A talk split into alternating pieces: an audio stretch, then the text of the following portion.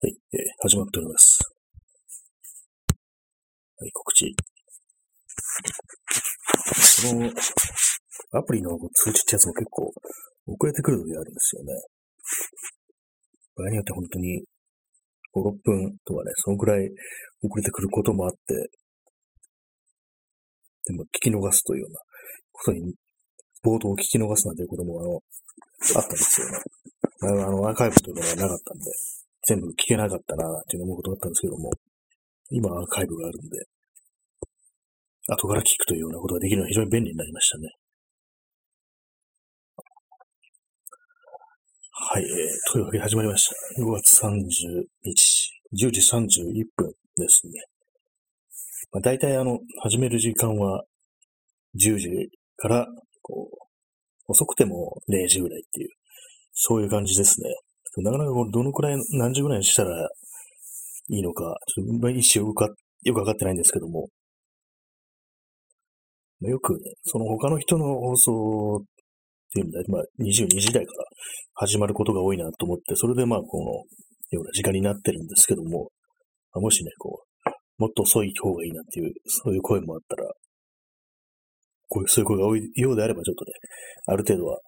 変えたりしようかなっていうふうなふうに思います。というわけで、始まってるんですけども、ちょっとあの、疲労によりあんまりこう口が回ってないですね。そしてまだあの、0人ということで、ま前まで、ちょっと前まで、あの、この、ね視聴者数を見ない、特に何かね、こう、テープとかで隠して見ないようにするっていうようなね、そういうハックをね、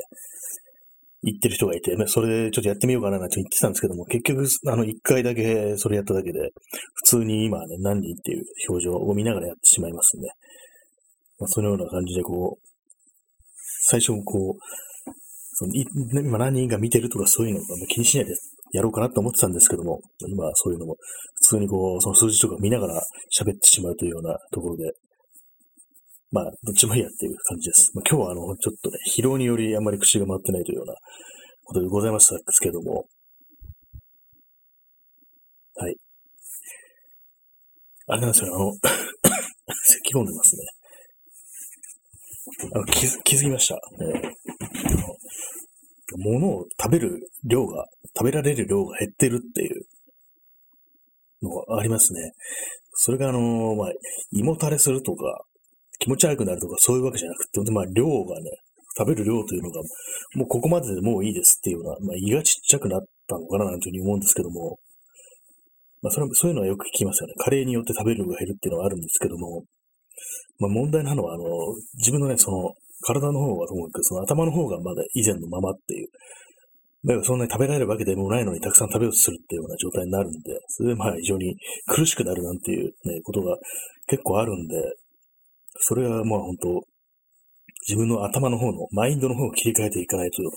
いけないなんていうふうに今思ってますね。もう前のようにそう、たくさん食べれるというわけではないという現実を受け入れるっていう、そこから始まるっていう感じですけども、まあ要はね、さっき夕飯を食べたんですけども、ちょっと食べ過ぎたなっていうところですね。強く過食したっていうところなんですけども、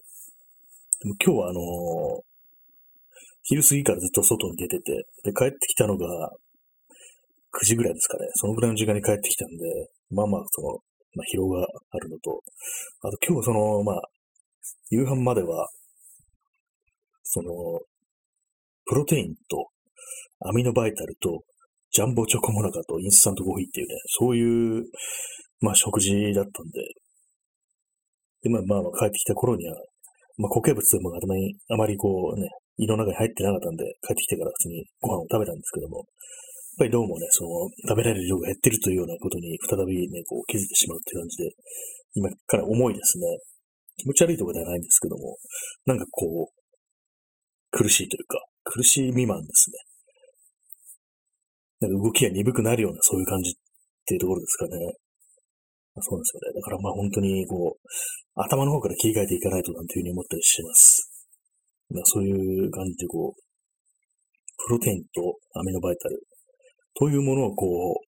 う、ね、摂取してからこう外に行って、まあ結構長時間歩いてたんですけども、まあそしたらまあ、最初の方はね、まあ今日はさすがプロテインとね、アミノバイタルのおかげだけあって、まあまあ元気だっていうふうに思ってたんですけども、途中であの、結構雨が降ってきて、まあ雨宿りし、雨宿りしたりだとか、あとあれですね、あのね、これあれですねっていうふうに言って止まってしまうっていうのがあるんですけども、ちょっと雨が降っ、そうだ、そうだ、思い出しました。結構走ったんですよ、それでまあ、雨が降ってきたもんで。それがまあそんなにたくさん、ね、走ったわけじゃないんですけども、何十分も。もう時間にしてせいぜいまあ5分ぐらいかなっていうところなんですけど、長くて。それのせいか、なんかそこからなんか疲れっていうものが急に来て、まあ、長時間歩くと疲れるっていうのは、ね、ありますけども、今日はそこまでね、あの、そこまでの距離で歩いたわけじゃないんで大丈夫だと思ったんですけども、その、走るというのをね、間に挟んだら、急にこう、疲労というものがなんか、ずんと重くなってきた、のしかかってきたような気がしますね。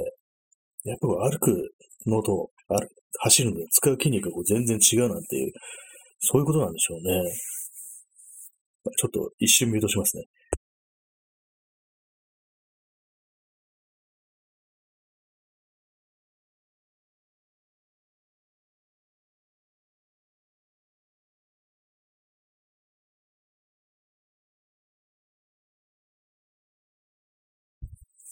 はい。で、まあ今日歩くのも自転車乗るのも両方やったんですけども、で、まあ走るのも多少、ね、ほんの少しだけやったっていう感じなんですけども、やっぱり自分にはその、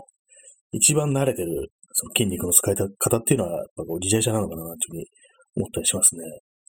結構その、長いこと歩いて、まあ、疲れてるなっていう時でも、こう自転車に乗るのは、乗ってもそんなにだ、ね、大丈夫なんですよ。疲れないんですよ。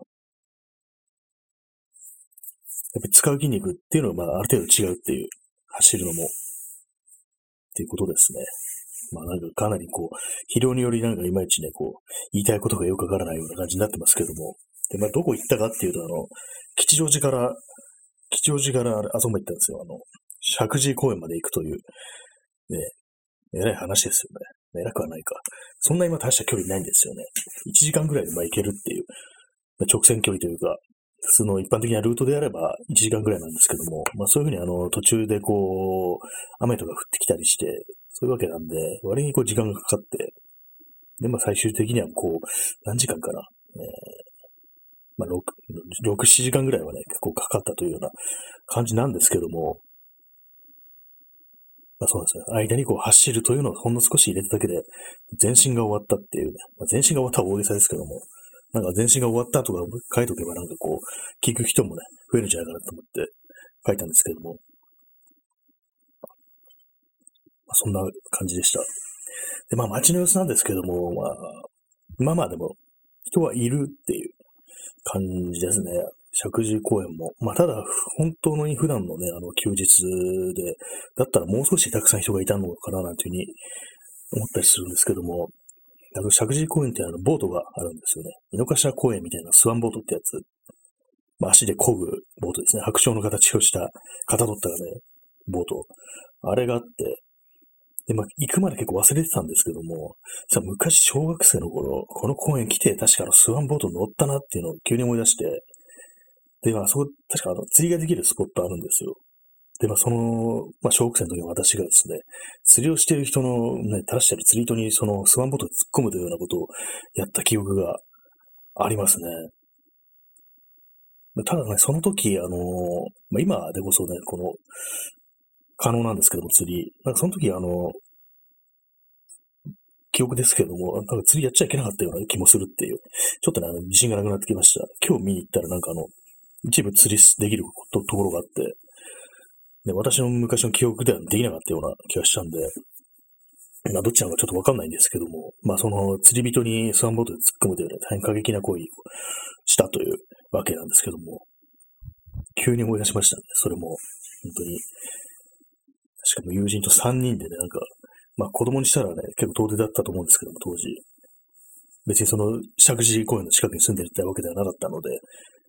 でも行ったんですよね。スワンボート、懐かしのスワンボートって、あれなんかかなり、結構なんか、疲れるような、疲れたような記憶があるんですけども、今どうなんですかね、あれ乗ったら。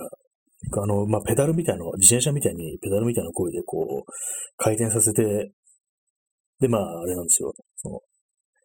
乗る乗るんですよ。推進するんですよね。普通の手漕ぎのボートとどっちが楽なのかなっていう。まあ、下手したら手漕ぎの方がね、こう楽だったかもしれないなというふうに思っちゃったんですけども。で、まあ、ああいう、まあ、手漕ぎっていうのは普通にオール、2本のオールがあって、それをまあ、漕ぐことによって、前に進んだりっていう、そういうボートなんですけども、あれを見るとなんかいつも思い出すのが、あの、昔、ミッシェルガ・エレファントのボーカルの千葉祐介という人が、なんかのテレビ番組で、その、どっかの公園でボートに乗るっていうような、そういう企画というか、まあ、そういうような一幕があったらしく、で、まあ、ああいう手漕ぎのボートっていうのは、片方だけこう、漕ぐと、その、ボードが回転するっていう、方向を変えたいときは、進路を変えたいときは、そういうふうに片方だけのね、こう、あれをね、こうオールを漕ぐっていうようなことをやるんですけども、それがあの、その千葉祐介は、その、どっちをどうね、漕げば、その、方向を変えられるのかってことがなんか、よくわかんなくって、それなんかその場でぐるぐるぐるぐる回ってしまうというようなことをやって、それでまあ一緒に乗ってたね、多分他のメンバーとかだと思うんですけども、に笑われて、で、そういうふうに笑われた千葉祐介が、わかんねえんだよっていうふうに、こう、ね、恥ずかしそうに言ったなんていうね、そういう話を聞いたことがあるんですけども、実際に番組は見てないんですけども、私。なんかそう、あの、手漕ぎのね、ボートを見ると、その千葉祐介のことを思い出すっていうのがありますね。まあ、元なんていうね、そういう、ね、メディアでなんていう番組だったのか自分わからないんですけども、だからまあ、実はなかったなっていうね、ことになったらね、怒られてしまいますけれども、まあそういうね、わかんねえんだよっていうね、なんていうか、こう精一杯の言葉みたいな、だかわかる、それわかるってね、まあわかんねえんだよって言ってるんですけども、なんかそういう感じでこう、なんかからかわれてね、ちょっとね、頭に苦笑しつつもちょっと頭に来るみたいな、そういう感覚ってすごくわかるなっていうふうに思いますね。まあ、手漕ぎボートの思い出でした。まあ、私が乗ったわけじゃないんですけどもね。まあ、スワンボートは結構漕ぐの大変っていうのと、釣り人に突っ込みがちっていうのがあるんですけども、まあでもあれもなんていうか、なんですかね、二人で漕ぐっていう形だったと思うんで、必ずしも私だけは悪いのではないっていうね、一緒に行った友人もお前のせいでもあるんじゃないのかなっていうふうに、今ふと思いましたね。今乗ってみたら結構楽だったりしてっていうね、子供だったから体力がなかったからっていう、そういうところかもしれないですね。ちょっと座り直しますね。もう椅子が、ギシギシギシギシと言っておりますので。あれですね、さっきそう、ね、食べ過ぎたせいなのか、重いですね。重いというか、なんかこう、傲慢感みたいなものがありますね。まあ、そういうわけで、こう、始めておりますけれども、何の話をしようとしたのかな、まあ今日は。今日あの、久々にあの、カメラをね、こう、いつもと違うカメラも持ってったんですよ。2台持ってったんですよ、カメラを。そしたらいつも使ってる方のカメラに SD カード入れ忘れてて、でも帰ってきてから気づいたんですけども、ね、なんか珍しい失敗をしたなっていう感じですね。初めてですね、SD カードを入れ忘れるっていうようなことをやったのは、そのパソコンの方に、その前の、前にデータを移した時に、差しっぱなしにして、カードリーダーに、それそれからあの、戻すのを忘れたっていう感じなんですけども、おかしい、最近おかしいのかなというふうに思ったりしましたね。で、まあその、もう一つ持ってったカメラっていうのは、かなりまあ古いやつで、長いこと使ってなかったんですけども、まあ、電池をこう交換した、新しいの交換したら、それなりに快調に動くようになったんで、まあたまにはこう使ってみるかと。そういうような感じで、で、まあそっちでしか、古い方のカメラでしか使えないレンズもあるんで、それを持ってったんですよね。まあそれだけなんですけども。あの、まあ石神公園という、石神公園というありますけども、まあ、あの、三宝寺池という池があるんですよ。結構真広い池で、で、まあ、ボードもあると。で、あと、昔あの、石神公園ってお寺が、お寺じゃない、あの、城があったっていうことらしく、なんかその後っぽいものがありましたね。私も全然その子供の頃行った時は記憶なかったんですけども、ありましたね。塩、塩じゃないや。城。塩ってなんだって感じですけども。そうなんですよね。あの、この視聴者数が出るのはいいんですけども、ちょっと気になってしまうのが、あの、入って出てくっていうのは別に、まあ増減はいいんですけども、そのなんか初見の人がなんかこう、ね、出ていくっていうのが、ちょっと見えてしまう時があって、それがちょっとあれですね。なんかこう、初めて来た人になんかつまらない思いをさせてしまったのかなみたいな、そういうことを思うことがあるんですよね。それだけは少し気になりますね。まあそういうのも全然こう、ね、もういいじゃないかっていう感じですけども、まあ、そんなわけで、こうに今日、日曜日、晴れでしたけれども、皆様いかがお過ごしでしたでしょうか。まあ、晴れと言っても、まあ、夕方からね、ちょっとね、だいぶなんかこう、降ってきたりして、夕方じゃないですね。普通に昼過ぎから結構、ね、降ったりしちゃうんですけども、やっぱりこうね、私はね、雨に弱いっていうのが非常に分かりましたね。こう、濡れるのっていうのはね、本当に、何ですかね、すごいテンションが下がるっていうか、重くなりますしね、水吸うと。やっぱりね、そういうことを考えると、もう少し、ね、水対策というものをした方がいいのだっていうふうに、いつもまあ思うんですけども、雨に降られるたびに。今日はあの、本当もう折りたたみ傘とか持っていこうと思ったんですけども、まあ、外の様子を見てあまりにも晴れてたんで、まあいらないだろうっていう感じで、本当にまあ甘く見てしまってて、天気の、天候の変化というものの、ちょっと昨今のあの、気候変動によってね、こう、非常に天気が変わりやすいっていうような風になってると思うんで、それを舐めてましたね、やっぱり。まあ、そんな感じの一日でございました。なんか本当、あれですね、急にその間に数分走った雨に降られて数分走ったんですですけども、それのせいでなんかこう、非常に疲れるというか、なんかこう、使える体力というものがね、かなりこう、上限がね、減ったっていう感じしますね、その時点で。それだったら、まあ、時間にね、任せて回復していくのが、もう、最大値がこう減るっていうね、なんかその RPG 的な表現ですけども、なんかそういうようなね、ことをね、考えてしまうんですよね。まあ、そんな日曜日なんですけどもね。あと、帰り、あの、その街の様子、まあ、8時ぐらいですけども、気づいたんですけども、まあ、このね、放送とかも何回も言ってますけども、なんかこう、変にこう、空気が静かっていうか、ないだような感じで、で、まあ、住宅地とか歩いてても、本来そこにいるはずだった人がなんかいなくなってるような、そういう気がするっていう、変な静けさがあるっていうふうに言ったんですけども、これはもしかしたら、別にまあ人が減ってるわけではなくて、まあ家に人がいるんだろうけど、まあ、それまではこれまでは聞こえてきた、あの、もう少し離れたところにある飲食店とか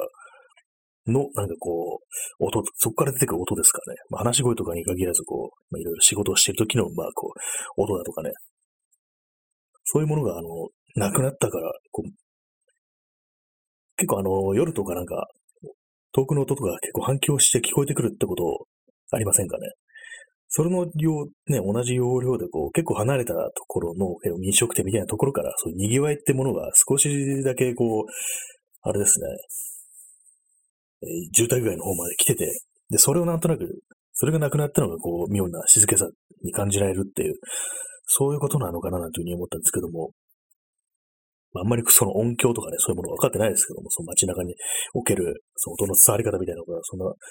としてはあのね、こう専門家とかが見れば、科学的に何かこう、その街中の環境音的なものの変化というものは、コロナにおける、そういうものがあるのかもしれないですね。はい、インスタントコーヒーを飲みました。まあ、アミノバイタル、アミノバイタル飲んでね、出たんですけども、まあ、聞いたのかな？聞いてないのかなっていう感じよくわかんなくなってきましたね。やっぱりこう本当にまあ最近運動不足の極みというか、走るという行為は本当全然してないんで、歩くのと自転車っていうのをやってますけども、そう、ジョギング的に走るっていう行為をしてないんで、まあ、それをやった瞬間に全身が終わるっていうような感じになっちゃいますね。まあ、どう終わるかっていうと別にこう足が痛くなるっていうわけでもないんですけども、何なんですかね、具体的にどう、どういう影響があるのかっていうんですけども、やっぱりさっき言ったみたいにこう体力の上限値が減るっていう、そんなことをね、考えてしまいました。まあね、しゃっくりが出ましたけども、結構私はしゃっくりをね、が出るんですよ。なんか物を食べてるときに。多分もう、急いでるんですよね。食べるときにね。なんかこう焦っ、結構ね、焦りがちなときがありますね。割となんかこう、早く、早く終わらせなければみたいなね。特にまあ外にいるときとかね、妙にこう食べるのが早かったりするんですよ。えらく。何なんですかね。もう何を、何をそんな焦ってるんだっていうね、感じなんですけども。まあ、そんな感じなんですよね。なんかさっきまで結構いろいろ喋ることあったはずなのになんか急にこう始まったら突然こう、なんか静かになってしまいますね。まあ、あの、石神井公園なんですけども、結構あの、井の頭公園などが他の公園に比べると、結構なんていうか、もっと野生味溢れるっていうか、結構ね、と、本当にこう、なんていうんですかね、クローズアップしてみると、結構ななんか、山の方に来てるっていうような感じにすら見えるんですよね。不思議なことに。他の公園だとまあ、なんだかんだ言ってまあ都市部にあるっていうかね、まあ、井の頭公園だと結構本当にまあ駅から近いですからね、そういう感じなんで、あれなんですよ。まあ街の中の公園っていうのがはっきりわかるんですけども、その、まあ、石神公園っていうなんか変な、変なワイルドさがあるっていう、そういう感じでした。結構ね、湿原っぽくなってるところもあったりとか、あの、木でできてるボードウォークっていうんですかね、ああいう道もあったりして、そんなものすごく広いっていうわけではないんですけども、結構工夫が、こう、殺されてるっていうような感じでした。石神公園の話でした。なんか、大きい公園っていうと何かしらのね、怖い話があるっていうような気がするんですけども、特にあの、井の頭公園だと、あの、殺人事件って、ね、まあ、これはあの、まあ、怖い話っていうかね、現実の話ですけども、私あの、本当にババラバラね、殺人みたいなことがありましたけども、なんかそういう感じでね、あの、釈神君もなんかあったような気がするんですけども、思い出せないんですよね。どうにも何かね、こう、怖いような、何、ね、エピソードがあったような気がするんですよね。思い出せませんね。多分なん、まあ、普通のまあ幽霊とかの怖い話かもしれないです。まあ、城もあったしっていう感じで。で、まあ他に、あと一つね、気になった変な施設っていうんですかね。なんかあの、パラボラアンテナみたいのがある、普通の住宅街なんですけども、のまあ、住宅の庭みたいなところにパラボラアンテナがあって、で、まあ結構鉄塔みたいなもん、まあもう、本当にまあ、本当の鉄塔よりは全然小ぶりですけども、のがあって、あれは一体何だったのかっていうふうに気になるんですけども、まあ、多分あの業務的な感じで使うんでしょうね。仕事で非常に必要みたいな感じでああいうものを立ってると思うんですけども、ね、まあ、趣味のアマチュア無線のね、鉄塔とかではないような、それにしては規模がでかいっていう感じだったんで、ちょっと気になってますね。後で検索してみようかなっていうふうに思ってますね。ひょっとしたら、あの、コミュニティ FM 的な、なんかそういうような、あれなのかなっていうふうに思うんですけども、まあ、この放送もある意味ね、こう、ラジオみたいなものですから、仲間みたいなもんだなと思って、まあ、そういう感じで、巨大なこうアンテナを立てていきたいなというふうに思うんですけども、まあ、アンテナっていうのもまあまあね、こう、この放送の初期によく話してましたけども、なんかロマンがあるというか、こう、あれですね、他の人に向けて、こう、生きてるかなっていうふうにこう発信していくっていう、こう生存確認みたいなもの終わった世界においてそういうことを発信していくっていうような感覚の今のコロナ禍ですからね、外に出れないからこういうふうなラジオとかで他の人たちの生存を確認するっていうような、そういうことを考えると、こう、なんか非常にロマンチックっていうのもおかしいですけれども、なんか、なんかある、あるよなっていう、不思議な感覚があるよなっていう気がしますね。はい。あとさっきはま、数分走っただけでその体力の上限値が減るっていうふうに言ったんですけども、今あの、そのインスタントコーヒーを飲むためにその、マグカップをこう持って気づきましたけども、肘が痛いですね。これ普段なんないんですなんないんで、おそらくその走ったことによって肘が痛くなるっていう、どういうメカニズムだったよって感じですけども、なんか嫌ですね。走ったら肘が終わったっていう、一体どういうことだっていう感じですけども、なんか痛いんですよね。どうすると痛いかって、ぐっと曲げると痛い。思いっきりもう伸ばすと痛いっていう感じで、普通にまあ、ま、ちょっとだけ曲げてる感じでは何でもないんですけども、何ですかね、これは一体。どういうことなんでしょうか。結構あの、荷物を走るとき、まあ、に、結構いつもまた重い荷物で、でっかいバッグで重い荷物持ってるんで、で、それをまあ支えるために、ちょっと変な体勢を取ってしまったのかなっていう、その腕がね、それかなっていうふうに思うんですけども。まあ、そんなところでございますね。時刻はただいま22時54分ですね。今、あの、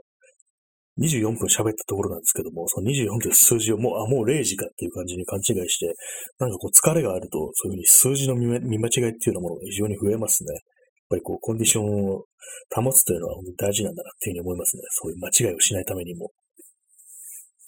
ぱりこう、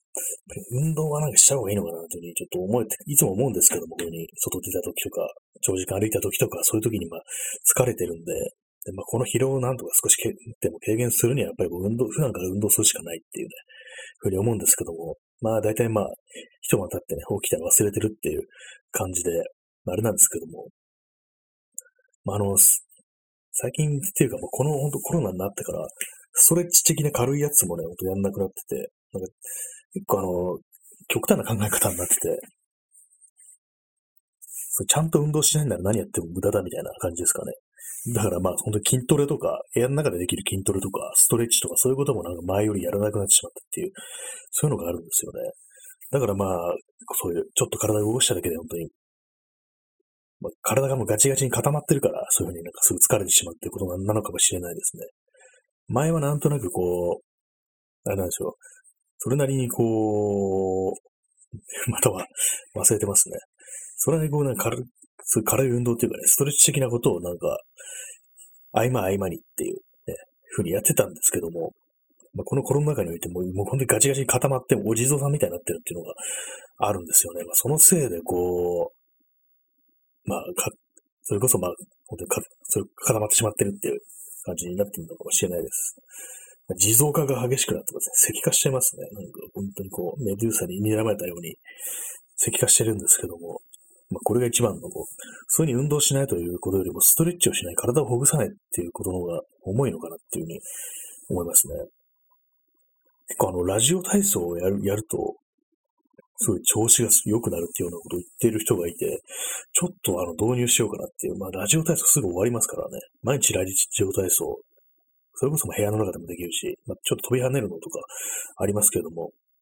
それがそんなにまあね、その QOL の向上につながるのなら、一つやってみるかみたいな、すぐ短く終わるっていうのが、まず大きいんで、たりしますね。そんなこと考えたりしました。そんな一日でございましたけども。皆様、いかがお過ごしでしょうか？まあ、街の様子、今日はそんなに、あ、でもそうだ、吉祥寺に行ったんですよね。吉祥寺、吉祥寺はね、やっぱ、人多いですね、なんだかんだ言って。とにかく、とにかく人が多いっていう感じで。でもやっぱあのね、メンチカツとか有名ですけども、並んでますね。まあ、ああいうのは別に今いいんでしょうけども、今飲食っていう感じでもないんで、でもなんか最近本当になんかあの、コロナ空気感染するっていう風に言われてるから、なんか場所によってはね、こう、とどまってちゃいけないんじゃないかみたいな、そういうこと結構思ってしまいますね。全然こう、飲食店とか行ってないのにかかったなんていうね、そういうような声も時折聞かれるようになってきたんで、そういうわけなんでね、なんかこう、その辺突っ立ってる時だけでも、その場所とかも気を使った方がいいのかなというふうに思いました。不思議ですね、本当に。で、あとあれですね、あの、まあそう、吉祥寺といえばね、こう、隣に西荻窪あるっていう話なんですけども、まあね、その、西荻窪の思い出として、まあ正確には住所は西荻窪じゃないんですけども、あの、青梅街道沿いですかね、青梅街道沿いに昔あのお弁当屋があって、でそこでまあよくね、あの、唐揚げ弁当を頼んでたりした時があったんですけども、一時、一時期。で、それがあの、あれなんですよ。あの、唐揚げ弁当の唐揚げが異常にでかいっていうようなやつで、で、値段もそんな高くなかったんですよね。でね、かなりね、味もまあまあ結構いいっていう感じで、まあまあ愛用してたんですけども、まあ、時折ね、こう、近くに行くことがあるとそれね、買ってたりしたんですけども、やっぱりこう、去年、去年久々にその場所行ったらなくなってましたね。まあ、そ、それだけなんですけども、ね。もし、あの、唐揚げ弁当、覚えておいでという方がいたら、嬉しいななんていう、それだけの話でした。やっぱりあの、弁当屋のね、弁当屋の米っていうのはあれでいいですね。あの、硬い、ちょっと硬めに炊いてある気がするんですけども、あのね、硬さっていうのが絶妙なんですよね。私あの、米に、米の硬さにうるさいタイプなんで、あと、炊きたてはあんま好きじゃないっていうのがあるんですよ。炊きたての米ってまあ、結構ね、美味しいものの象徴みたいな感じ言いますけども、よくなんか、ね、炊きたてのご飯にこれを乗せて食べたいみたいなのがありますよね。いろんなおかずとか、飯に合うおかずみたいな、そういうの。ね。で、まあ、炊きたてのご飯っていうものがもう史上最高のものだ、みたいな感じ言われてますけど、私はもう炊きたてちょっと苦手なんですよね、あれ。ちょっとつかかなり苦手で、まず暑いっていう。暑いですよね。暑いとなんかこう、味があんましないんですよね。もう常にもハフハフ状態でね。そういうこともあるんで。で、あともうご飯の硬さですよね。まあ、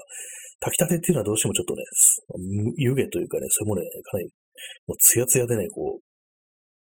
そうなると、別に実際にはね、そんなに柔らかいものじゃなくても、ちょっと柔らかく感じてしまうっていうのがあるんですよね、炊きたてっていうのは。そういうのがあるんで、まあ、まず熱い。そしてなんか、なんかちょっと柔らかく感じるっていうね、そういうのがあるってあんまり好きじゃないと。だからまあ私は冷えたね、ご飯こそ至高だと思っております。冷や飯こそ至高の、ね、米だっていう感じでも、まあ、究極の、究極の米とね、対決していきたいなというふうに思うんですけども、そういうのもあるんでね、いまいちその炊きたてでいうものが理解できないんですよね。ね柔らかいご飯とかね、まあ、年配のね、人とかね、おじいちゃんおばあちゃんとか結構好きだったりしますけども、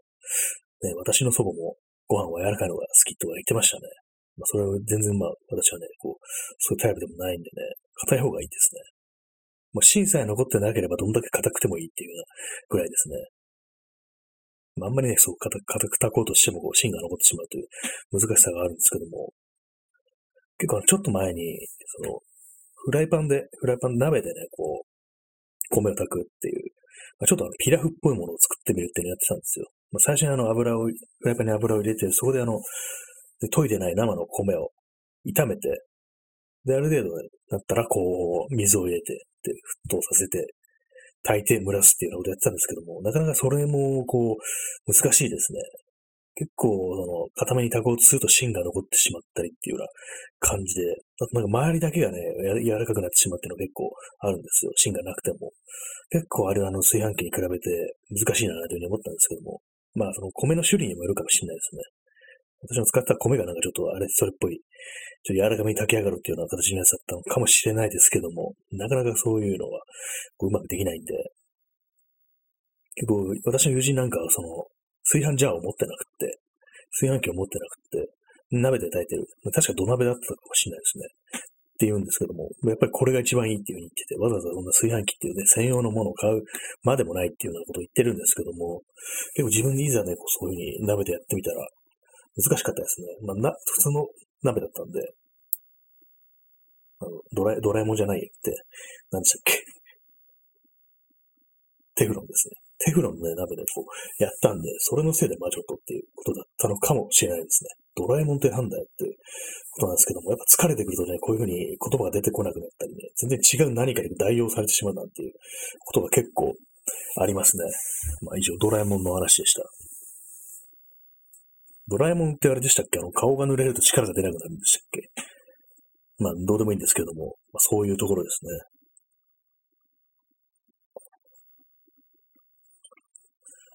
はい。えー、32分。44秒というところなんですけども、まあ、最近あれですね、あの、なんか、今日も石神井といい、こう、先、先週の光が丘といい、先週も来ましたね。先週も光が丘行ったんですけども、なんかこう変な感じに、こう、練馬に、練馬づいてるっていうような感じしますね。結構あの、一度そこに行くとなんか続けて行きたくなるっていうようなのが結構あったりして、去年とかね、割にこう、なんか何回も何回も隅田川の方に行ってたような、あとまあ浅草の方とかね、ああいうのに行ってたんですけども、やっぱりなんかこう、一度そっちになんかマインドが持ってかれると何回も行ってしまってるのがありますよね。でも気分的に今はそっちがこう、なんか、しっくりくるみたいな、そういう季節っていうか街っていうのがありますね。今、なんか練馬なんですかね。練馬のイメージっていうとね、まあ、豊島園っていうのが大きいですけども、まあ、他にもう一つありましたね。その、まあ、石神公園っていうのが。それ以外になるとこあんまりないですけども、あの、私のね、友人が聞いた話で、昔、こう、友人、その友人の友人がね、光が丘に住んでて、まあ、団地だったかどうかわからないですけども、そこからあの、夜に、ママチャリに乗って、荒川まで行くっていうようなことをしたってことがあるっていうふうに聞いて、なんかいいねっていう気がしました。青春だな、みたいな、そういう感じですね。魔法みたいな感想ですけども、最近もそう割にそういう感じね、こう、青春だな、みたいなね、単純な感想が出てくることが多いですね。こう、ま、街中をね、歩いててもなんかそういう感じで、こう友達同士ね、なんかなんか意味もなく外に出てね、遊んでますみたいなのがね、ある、そういうの見かけるとなんかいいなというふうに思うんですよね。だから割となんか路上飲みとかね、してる若い人とか、まあいろいろ言われてますけども、なんか、若者のせいで感染がね、こう広がるみたいなふうに言われてがちですけども、結構ああいう風景っていうのは自分としてはまあ嫌いじゃないですね。まあその盛り上がり方にもよりますけれども、私の見る限りなんかそんなにまあこう、異常な行為をしてる人もいないんで、まあただ本当に外でこう友達同士でね、そういうふうに何かね、喋ったり、まあ、気をつけたりしてるんでしょうけどね、飲んだりしてるっていう、そういうのがね、見ると、あんまりね、嫌じゃないというか、結構まあ好きな風景ではありますね。まあ、どのくらいまでこ、その、あれですね、注意すべきなのかわからないですけどもね。基本的に私もなんか外では、なるべくこう飲食しないというのと、缶の飲み物をあまり飲まないようにするっていう、そういうとこぐらいですね。まあ、飲むときは本当に今全部消毒してっていう感じで、缶缶をね、その全部シートで、これ除菌シートで拭いてっていう感じなんですけども、どこまで気をつければいいのかなっていうね、思いますね、本当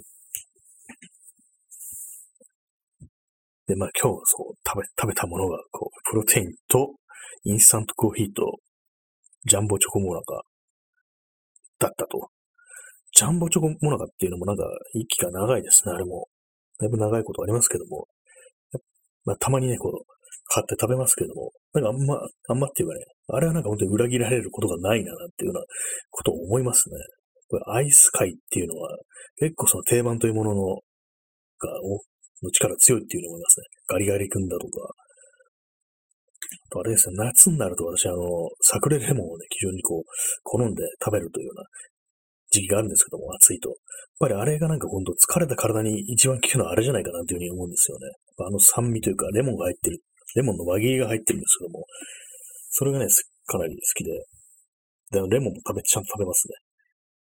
あれなんか食べていいらしいやつですよ。ら、らしいですよ。皮まで食べられるっていうのは、そのメーカーの人が言ってました、確か。まあ、それもインターネットで、ね、得た情報なんで、ね、本当だったかどうかが、それいまいち記憶が曖昧なんですけども、そうなんですね。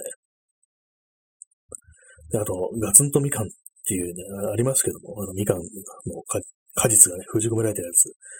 あれを見るときにガツンと民家というね、言葉がいつもこう頭の中に、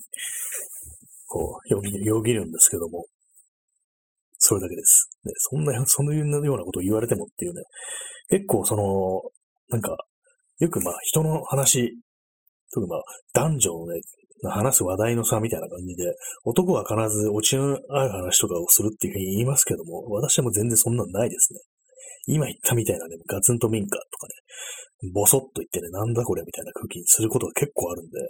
まあそれはちょっと極端かもしれないですけども、全然なんかね、あれなんですよ。そのオチのない話というものをする、頻繁にっていうかね、もうそれ、そういう話しかしないですね。だからよくなんかです。男女差でこう、男が常にこうね、理路整然と、こう、気象転結代わりにね、オチがつくような、わかる話しかしないなんて言いますけども、それ間違ってると言いたいですね。今日あの、出かけにあの、履いて出ようとしたね、こう、ズボンのね、パンツのね、こう、ボタンが取れていることに気がつきました。っていうようなことをね、こう、パッとね、あったね、人に話したりするんですけども、まさに落ちなしですよね、これ。これこそ山梨落ちなし、意味なしだろうっていう感じなんですけども、そういう感じのね、話を結構、自分とよくね、私個人はね、そういう話を結構しますね。まあ、言われた方は何て答えたらいいのかっていうふうに思いますけども、どう答えるんですかね。でも私がそういう話をね、こう聞いたらね、ああ、気づかないうちに取れるよね、みたいな、そんな感じで返すと思います。結構私のね、その、会話術っていうのは、その、それがなんか思うっていうかね、ああ、わかるわかるっていうような感じで、たまにあんま分かってない時もあるんですけども、そういう感じで返すことが結構多いですね。あるあるみたいな感じの返しが多いですね。大体のことはね、あると思ってるんで、まあ、そんなにおかしなこと、反応ではないんですけども、まあ、そんなところです。今この放送5名の方が聞いてるというね、まあ、そういう事実がこの、まあ、数字として現れてるんですけども、かなり不思議な気がしますね。その、それこそね、ほんとオチも何もない話を、こんな、これだけのね、人数の方が、こう、ま、インターネットの向こう側でこう聞いてるという、ね、ことなんですけども、結構不思議ですね。インターネットインターネットラジオです、これは。ネットラジオですね。なんかネトラジとか言ってたなんか時期があったような気がするんですけども、昔。あ、えー、DJ チャンポさん、風呂使いながら聞いています。ありがとうございます。風呂使いながらなんですね。風呂の中でこの声がこう響き当たってるとなると、こう、なんかすごい不思議な感じがするんですけども、だか面白いですよね。どういうシチュエーションでこの声が流れてるんだろうという、ね、ありますけども、前にあの、ポッドキャストの方で、こう、いただいた意見、いただいたというか、まあ、その、まあ、自分知ってる方なんで、ツイッターとかで相互の方で、で、まあ、写真をやってる方なんで、私もその写真のとかにちょくちょく顔出したりするんですけども、その人があの、ギャラリーでね、たまにかけてますよっていうふうに言われて、それは結構面白かったですね。そのギャラリー、その人のね、ちょっと上に携わってるギャラリーの中で、この放送が流れてるというようなね、そういう話を聞いて、すごく不思議な感じがしましたね。あの、あそこで自分の声が流れてんだみたいな感じで、かなり不思議な感覚を覚えたんですけども、ね、ひょっとしたらこう、大音量でどっかね、クラブみたいなところでね、かかってたりしてなんていうふうに思ったりしますね。この数字としては、ね、この、視聴回数って、まあ一人ずつのね、再生された人数っていう感じですけども、そういう大きいところで流せば、もう、再生回数1でも、もうそれはこそ何十人、何百人の方に聞いてもらってる可能性があるということで、そういう想像を今してみたんですけども、実際どうなんでしょうか。ものすごいなんかね、こう、会場みたいなところで、この声がすごい響き当たってるなんていう風に考えることもあるんですけども、まあそのぐらいの感じでこうやってった方がいいのかもしれないですね。ほんとロックスター気分で、こう、ラジオスター気分でやってみるなんていうのも、や、そういう感じで、こう、気合入れてやってみたら面白いのかなっていうふうに思ったりもしました。そんな感じです。なんですけどもね、こういう感じで、こう、独り言というか、まあ生放送なんで独り言とはちょっと違いますけども、まあ、ポッドキャストはもう完全に独り言のね、感じなんで、あれですけども、そういうものがこう、インターネットとかね、アプリを通じて、ある意味こう世界中にこう、拡散してるって考えると、不思議な感じがします。あの、ポッドキャストの方だと、アンカー FM ですね。それであの、まあ、再生されてる国っていうデータもあるんですね。アクセス解析で。そうすると結構あるんですよね。日本以外の国でも。そのアジア圏とかじゃなくて、その欧米だとか本当に東ヨーロッパとかそういうようなところで、なんかたまに撮影されてる時があって、あれ一体どういうルートで誰が聞いてるんだろうというふうに思うんですけども、まあ、この放送日本語なんで、その海外に住んでる日本、海外在住の日本人のね、方が聞いてるのかななんていうふうに思ったりするんですけど、実際どうなんでしょうかね、あれは。まあ本当に正確なデータが出てるのかななんていうふうに思うんですけども、本当になんか結構いろんな国があるんだななんていうことがあったりして、全然にね、日本語でも何でもないような国っていうのがあったりするんで、結構不思議ではあります。はい、えー、あれなんですよね。まあ、外に出たから今日はいろいろ喋ることがあるだろうっていう感じで、もう帰りしなにこういろいろ考えたんですけども、何を喋ってやろうかなみたいなこと考えたんですけども、なかなかこう、いざこう、帰って一息ついてコーヒーとか飲んでね、夕飯とか食べたりするとなぜかこう、スポンとなんか抜けてしまうっていうような、そういうことがね、結構あったりしますね。なんなんですかね、こう、マイクを前にすると緊張する、上がるみたいなことがなんか自分ではこう意識してないけれども、ひょっとしたらあるのかなというふうに思いましたね。で今日はあの、あれなんですよ、そう出かけに出かけにじゃないや、そう、昼過ぎにこう、雨が降ってきたんですけども、で、まあその、雨を避けるために、雨宿りするためにこう団地みたいなところの中にある大きな木の下に立ってたんですね。そうするとなんかやっぱり微妙にこう警戒されてるっていうようなね、のがあったりして、なんか見回りみたいなおじいさんっていうんですかね、こう、それっぽいね、感じの人が、こうなんか、まあ通る、ただ近く通るだけなんですけども、でまあ、別にまあ、こちらを警戒してるってわけでもないんですけども、まあ、気のせいかもしれないんですけど、まあ、そういう感じで結構いろいろ気になってしまってて、ここにいていいのかななんていうふうに思ったりすることがありますね。なかなかこう、そう自分のテリトリーにないところで、いかにこう雨、雨宿りするかって、そういうのも難しいと思うんですよね。もういっそなんていうかこう、それこそタープとかね、キャンプ。ターフじゃないですよ。タープです。はい。そういうね、あれを持ち歩いた方がいいのかなっていうね。かなりの本当にハードカーなサバイバルになりますけども、街中でそんなんやってんだから、かなり異常ですけどもね。なんかそういう感じでこう、コロナにおいてこう、いかに外で過ごすかみたいなこと結構考えがちですね。まあ、椅子とか欲しくなったり、クッションとか、そういうのもあるんで、で、どうすればいいのかなっていうふうに思うんですけども。まあ、外で外でって言いますけどもね、結局まあ、外でできることっても限度があるわけだし、まあ、真夏だったらもうそれこそ暑くてね、外いるだけでこう、病気になるっていうかね、熱症になったりして大変なことになるっていう、まあ、可能性もなきにしもあらずなんで、だから結局のところ、じゃもうリスクを避けるとなると、外に出ないっていうね、そういう結論が出るんですけども、どうなんですかね、今年の夏というか、これからの季節。去年の今頃は、まあ、警戒してたにはせよ、全然こう、今みたいに、その変異株がどうのだ、こうのだとか、まあ、あとは、まあ、オリンピック、オリンピックはまあ去年、去年そう、去年やるはずだったんですね、オリンピック。まあそういう感じなんでね、こう、今ほどこうなんかやばいっていう空気ではなかったと思うんですけども、でまあ、今年はね、さらにやばい状況で、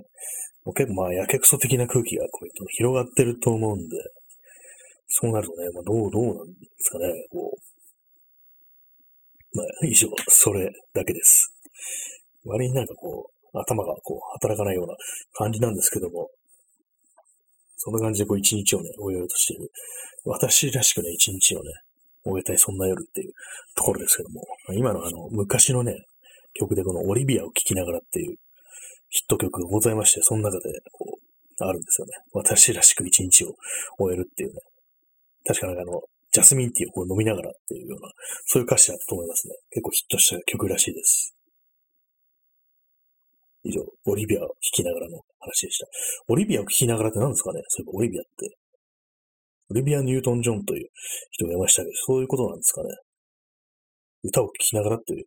ことでしょうか。まあそんなところですね。割になんかこう、東京、まあ本当に話が前後しまくってますけども、そのまあ外出たって話の続きですね。割に東京はあの、公園が多いと、そういうようなことを聞きますけども、それと逆にあの、大阪はあんまり緑がないっていうような感じのことを聞くんですよね。まあ実際私は大阪は行ったことないんでわからないんですけども、確かに言われてみると、東京ってのはいろんなところに、こう、ちょっとふと気づくと公園緑があるみたいな、そういうところあるんで、それがね、もう少しなんか公園というものにもっとベンチとかあったりして、くつろげるような感じだったらいいなと思うんですけども、最近そうでもないですからね。結構もう撤去されてたりするようなのもあったり、まあ密を避けるっていう名目なんでしょうけども、まあそれ以前からこう、まあ要はあの、その、ホームレスの人たちがこう、座れないようにこう仕切りとかを作ったりしてっていうところで、まあ、できることならここにいてほしくないみたいな、なんかそういう空気を公園からビンビンに感じるっていうのは、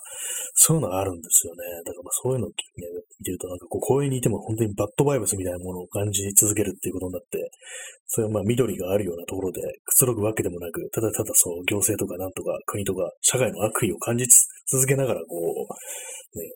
リラックスできるかというとそういうわけでもないですからね。そんなこととてもできないですからね。我々の求める本当の公園というものはどこにあるんだろうかなというふうに思うんですけども、まあ一つあるとするならば河原かななんていうふうに思ったりします。河原はなんかちょっと公園とは違う、ちょっとフリーダムさに溢れるような空気があったりして、僕1ヶ月ぐらい前ですかね、あのそう行きましたけど、あの、多摩川来ましたけども、そこはなんかこう、ちょっと違う空気流れてたりしましたね、やっぱり。あと、まあ2週間前に、こう、荒川も来ましたけどもね、荒川もまあまあね、まあその時結構日が暮れてたんで、まあそういうような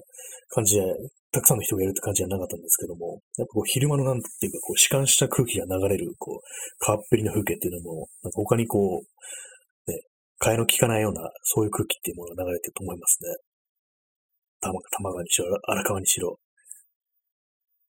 よくなんか、こう、河原、河川敷っていうのは、あの、野球をやるスペースがあるんですけども、ああいうのって結構、まあ、なんていうかこう、頑張ってやるものですから、そういうまあ弛緩した空気の中ではちょっとピリッとしたものをもたらしてる気がするんで、なんかそういうのもね、封鎖して、ね、もうひたすらもう芝生しかないみたいな、なんかそういうような空間にしてくれたら、もっと良くなるのかなというふうに思ったりしますね。あと、本当一生懸命こう自転車でサイクロングロードを走ってるなという人もいますけれどもね。そういえばあの、なんか本当にまあ、下手したら10年ぐらい前かもしれないですけども、多摩川のサイクリングロードに、こう、あれが巻かれるっていう。あれって毒ガスじゃないですよ。あのネジが、ま、巻かれるっていう。何のためかっていうと、その嫌がらせですね。そこを通るため、自転車パンクさせるために、こう、巻いたのではないかっていうね、そういうような憶測がありましたけども、結構ね、それがなんか妙に印象に残ってて、でもそのネジが多分ボルトとかじゃなくて、あの、本当にまあ、タップみたいなやつですね。先が尖ってる、ドリルみたいになってるタイプの、まあ、木に使うやつですね。木材とかに。そういうやつが確か巻かれてたっていう曲あるんですけども、なんかそういう悪意100%の、ね、やつを見ると具合悪くなるというか、なんかすごい嫌ですよね。でも、まあ、これ本当なのかどうかよくわかんないんですけども、昔あの、み水元公園葛飾区にあるんですけども、私行ったことないんですけども、なんかそこで、その、ちょうどバイクとかを乗った時にちょっと人間の、首のあたりに来るように、なんかロープだかワイヤーみたいなのが張られてて、で、それで事故った人がいたみたいな話を聞いたことがあるんですけども、で、まあ、ワイヤーですからね、もう下手したら、下手したっていうか、私聞いたね、なんか、怖い話みたいなニュアンスで聞いたんですけども、首がね、跳ねられたみたいな、そういうようなね、こと聞いたことがありますね。で、まあ、な、なんでそんなことやったかっていうと、やっぱ、その暴走族がうるさいからっていうようなことではないかっていう推測があって、確かのその未解決っていうかね、それをやった犯人は捕まってないなっていうことだったような気がするんですけども、まあ、もしこれがあのガセだったらね、ちょっと水元声に対するこう、名誉毀損かなってなっちゃうんですけども、ね、結構有名な話だとは思うんですよね。私もなんかこう、まあネット上でですけどもね、そういう怖い話的なニュアンスでそういう、あそこの公園で首が、首を離れて死んだ人がいるっていう、そういうのがありましたね。でも、なんていうかこう、ある程度規模のでかい公園になると、一つ二つ怖い話があるな、なんていう、そういうイメージがありますね。まあ、代々木公園とかは、まあ、聞かないですけども、まあ、いろいろあるのかもしれないですね。すごいざっくりした話を、ね、聞いてしまいました、言ってしまいましたけどもね。大きい公園といえば、その井の頭公園に、こう、でも私がね、よく行くのは、まあ、この、このご時世になってから行ってないですけども、よく花見とか昔はしてたのが、あの、綿堀っていうね、綿堀緑地っていうんですかね。その全福寺公園っていうような、全福寺緑地か。そういうね、名前がついてたと思うんですけども、それは杉並区ですね。そういうところにね、こう、春になると行ったりしてたんですけども、あそこもね、かなり広いんですよね。いや、もうそれだけなんですけども。結構ね、その、何か、何かあると、あの辺にちょっと行きたくなるっていうような時期があったような気がします。昔、あの、阿佐ヶ谷住宅っていう、まあ、古い団地があったりして、結構有名だと思うんですけども、本当にまあ、阿佐ヶ谷住宅という、昔も、多分平屋の、平屋の団地っていうんですかね、あの。あんまりちょっと覚えてないんですけども、結構まあ、風情のあるような風景があったりして、それにハマったがゆえに、こう、そこにこう、引っ越して住んだっていうようなね、話も聞いたことがありますね。こう、いろんなこう、写真とかのね、こう、写真集とかの題材にもとなってたと思うんですけども、こう、有名なあれで、私がね、その、あれなんですよ。桜、桜じゃないや、あの花見とかをね、し始めて、間もない頃まであったんですけども、もうすぐしばらくしてね、こう、亡くなってしまいましたね。そういうわけで、なんというか、その、阿佐ヶ谷住宅というのが、こう、花見の思い出というようなものものとね、こう、一体化して感じられるというか、なんか妙にね、こう、そう、全然こう、思い出があったわけでも何でもないんですけども、なんかこう、懐かしいような、なんかそういうような、こと、その、阿佐ヶ谷住宅という言葉からそういうものを感じますね。なんか本当にこう、困る、困るというか、なんかこう、ふがふ、本当にふがふがしてますね。どうしてるんですか？あの、ラジオとかで喋ってる人ってどうしてるんですかね？俺体調によっては今日のね、私みたいにふがふがす、ふがふがする人いない、いるのかなっていうふうに思うんですけども、本当になんかまともに喋れてないぞっていうようなね、感覚があって、それもなんていうか、ちゃんと事前に準備というか、下調べというか、喋ることを決めてからかかると、それなりにちゃんと喋れるのかななんていうふうに思うんですけども、で今日、今日みたいな、こういう、ちょっとね、疲れたテンションで生放送を始めると、なんか本当にふわふわしてんだなっていうふうに思ってしまうんですよね。